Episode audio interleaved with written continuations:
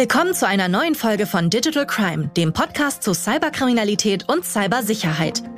In dieser Staffel sprechen wir über die größten Datenverbrechen unserer Zeit und über die noch so kleine Sicherheitslücke, die jedem von uns zum Verhängnis werden kann. Ich bin Mac und heute geht es um illegales Cybertrading, also Betrug mit Kryptowährung. Einer der bekanntesten Fälle in Deutschland ist die Plattform MarketRobo. Mit ihrer Hilfe verleiteten die TäterInnen zahlreiche PrivatanlegerInnen dazu, Geld in Kryptowährung zu investieren. Mit fatalen Folgen. Am Ende ging die Website offline und das Geld war weg. Das Ermitteln der BetrügerInnen erweist sich aufgrund der Anonymität beim Kryptohandel als nahezu hoffnungslos. Die größte Herausforderung? Den Weg der Transaktionen zu verfolgen. Um den Fall nochmal aufzurollen, sprechen wir mit Lisa Eckay von Deutsche Telekom Security. Sie ist Expertin in den Bereichen Kryptowährung und Blockchain. Also es gibt viele Möglichkeiten, diese Nachverfolgung zu erschweren. Und das ist den gerade professionell organisierten Hackergruppen durchaus auch bewusst. Eine Möglichkeit ist zum Beispiel, diese Zahlungen anschließend sehr häufig aufzusplitten, kleine Beträge auf viele Adressen zu verteilen. Das macht die Nachverfolgung schwieriger. Außerdem sprechen wir mit Rebecca Zinke. Die IT-Forensikerin wurde von Betrugsopfern beauftragt und ermittelte im Fall MarketRobo. Dann irgendwann waren sie einfach weg. Dann war die Webseite zu, der Kontakt ist komplett abgebrochen. Und ja, das war's dann. Aber beginnen wir von vorne. Im Jahr 2019 erlangt der Hype um Kryptowährungen seinen vorläufigen Höhepunkt.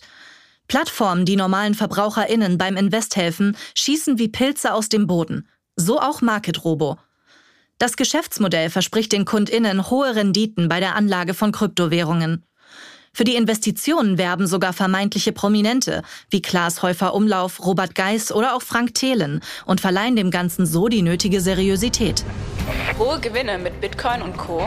Dieser Mega-Deal bei Höhle der Löwen kann sogar Sie reicher machen. Tech-Experte Frank Thelen verrät, so lege ich mein Geld an. Auch Stefan, der Name ist von uns frei erfunden, ist auf die Werbung und die Schlagzeilen gestoßen.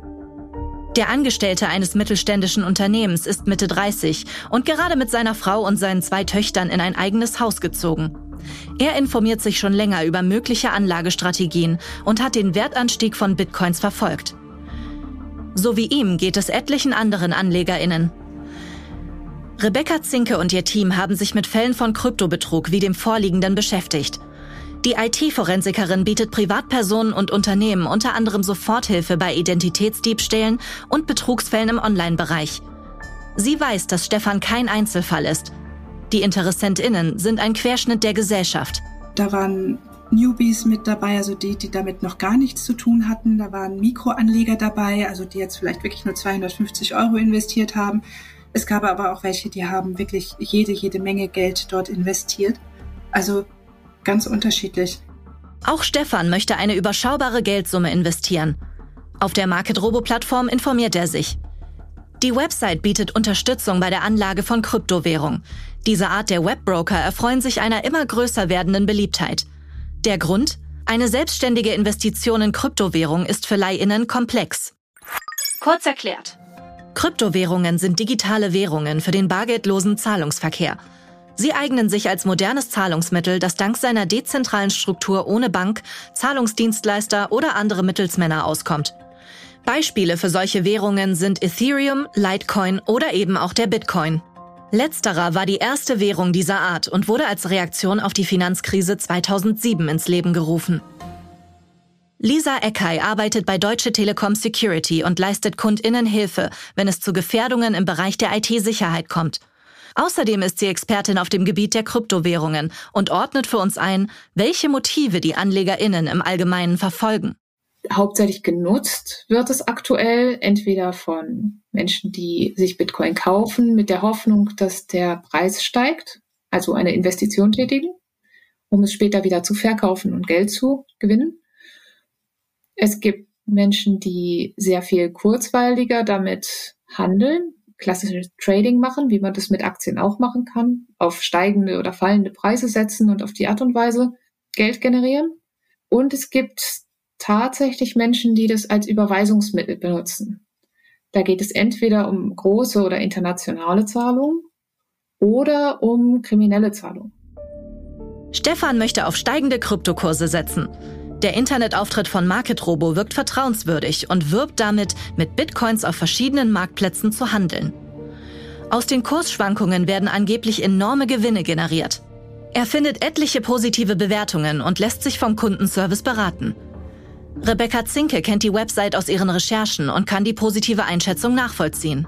Erstmal ganz klar, das Market-Robo-Angebot wirkte echt. Also ich habe die Seite gesehen, als sie noch online war und sie war wirklich gut gemacht. Die Seite war frei von Rechtschreibfehlern. Es waren keine seltsamen URLs, also was man sonst immer so als Hinweis bekommt, wo man darauf achten soll. Die URLs, die waren in Ordnung aufgebaut. Die Webseite war professionell aufgebaut. Es waren Kundenmeinungen hinterlegt, Ansprechpartner. Es gab ein Chat-Modul, mit dem man chatten konnte, auch auf Deutsch. Stefan fühlt sich informiert und von den KundenberaterInnen gut betreut. Was jetzt für mich hier interessant war, eher die soziale Komponente. Also der Kundenkontakt von den Geschädigten mit den Mitarbeitern von Market Robo.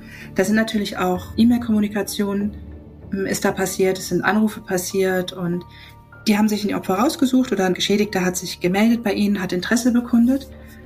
Dann ist ein Beratungsgespräch erfolgt. Stefan ist überzeugt. Er investiert eine erste Summe. Dafür hinterlegt er seine persönlichen Daten und eingescannten Ausweisdokumente.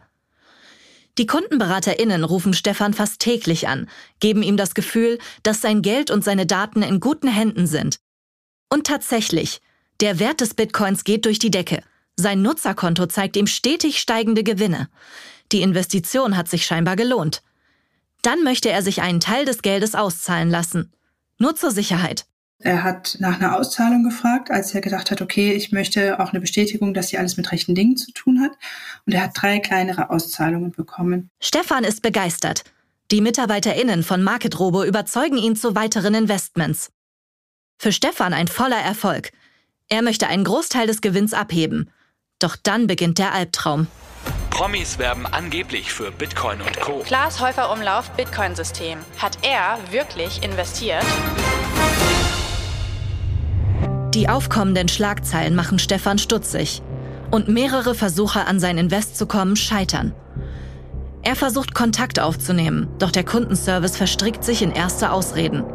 Für Rebecca Zinke ist das Verhalten des Kundenservices ein Alarmsignal. Wenn dann Zweifel aufgekommen sind oder die Geschädigten mal gesagt haben, okay, ich hätte ganz gerne eine Testauszahlung, dann konnte dieser Kundendienst auch schon sehr rabiat und bös werden. Auch andere KundInnen von Market Robo teilen Stefans Erfahrung und wenden sich in der Folge an Rebecca Zinke und ihr Team. Sie konzentrieren sich im Gegensatz zur polizeilichen Forensik bei ihrer Arbeit vor allem auf den Bereich der digitalen Spurensuche.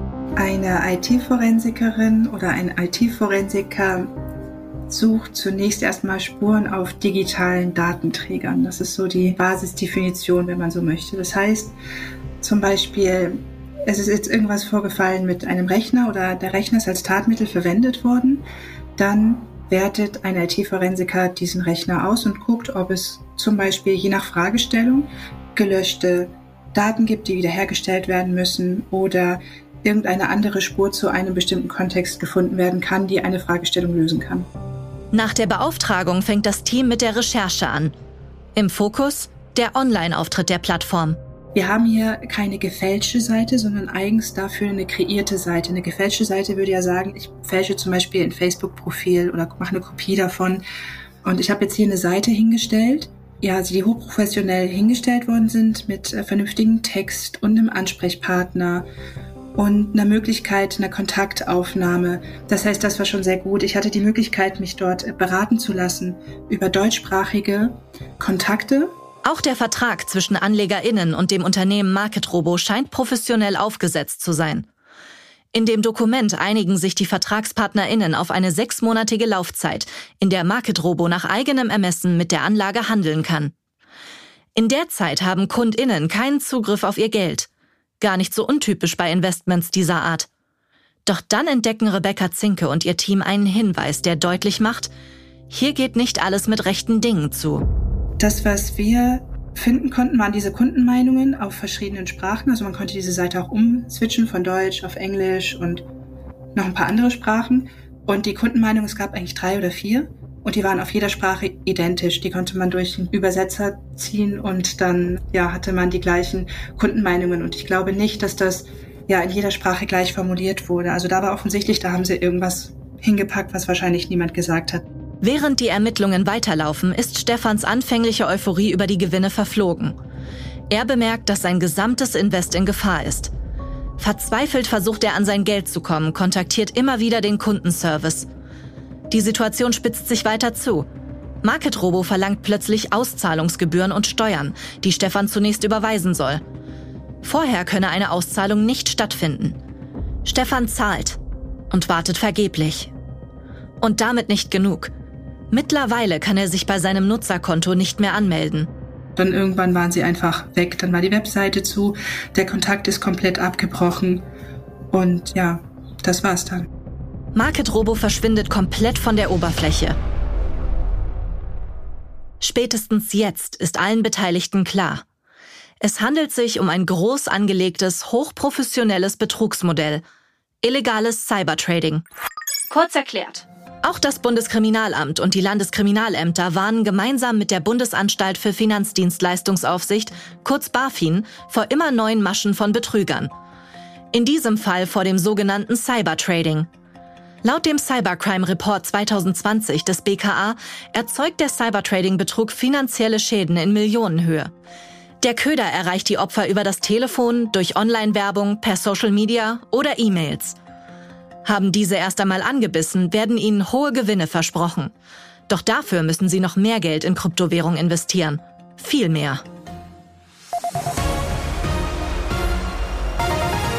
Höhle der Löwen Bitcoin Trading. Die allermeisten Bots sind eine miese Abzocke. Abzocke. So werden Prominente als Lockvögel missbraucht. Market Robo. Hunderte Millionen Euro Schaden auf Bitcoin-Plattformen. Immer mehr Betroffene melden sich zu Wort und das Ausmaß des Betruges wird immer klarer. Noch immer haben einige AnlegerInnen Hoffnung, dass sie zumindest einen Teil ihrer Anlage zurückbekommen. Dass mit ihrem Invest nie gehandelt wurde und es ausschließlich in die Taschen der TäterInnen geflossen ist, wissen sie zu diesem Zeitpunkt noch nicht. Um die Geldströme besser zu verstehen, begeben sich die ErmittlerInnen in die Tiefen der Blockchain-Welt. Kurz erklärt. Der Name Blockchain leitet sich von der Dokumentationsart der Daten ab. Blöcke von Datensätzen werden aneinandergereiht und zu einer stetig wachsenden Blockkette verknüpft. Durch diese Infrastruktur ohne zentrale Instanz können Daten nachvollziehbar und manipulationssicher verwaltet werden. Außerdem ist es möglich, Transaktionen vertrauensvoll und transparent zu verifizieren. Bei den Transaktionen werden Codes, sogenannte Keys, verwendet – diese Codes sorgen dafür, dass Transaktionen validiert, also auf Gültigkeit überprüft werden und zumindest teilweise zurückverfolgt werden können. Blockchain-Technologien kommen vor allem im Finanzsektor, der Automobilindustrie, dem Versicherungswesen sowie im Supply Chain Management vor. Wie bei einer normalen Überweisung gibt es auch bei der Blockchain einen oder eine Senderin und Empfängerin. Der Unterschied liegt darin, dass die analoge Überweisung zu einer echten Person führt, die Blockchain-Transaktion jedoch nur zu einem Code. Lisa Ecker erkennt die Struktur, die dahinter steckt. Und jetzt kann ich diese Adresse beobachten, kann also einen Transaktionsgraphen erstellen, der den Geldfluss dieser Adresse abbildet.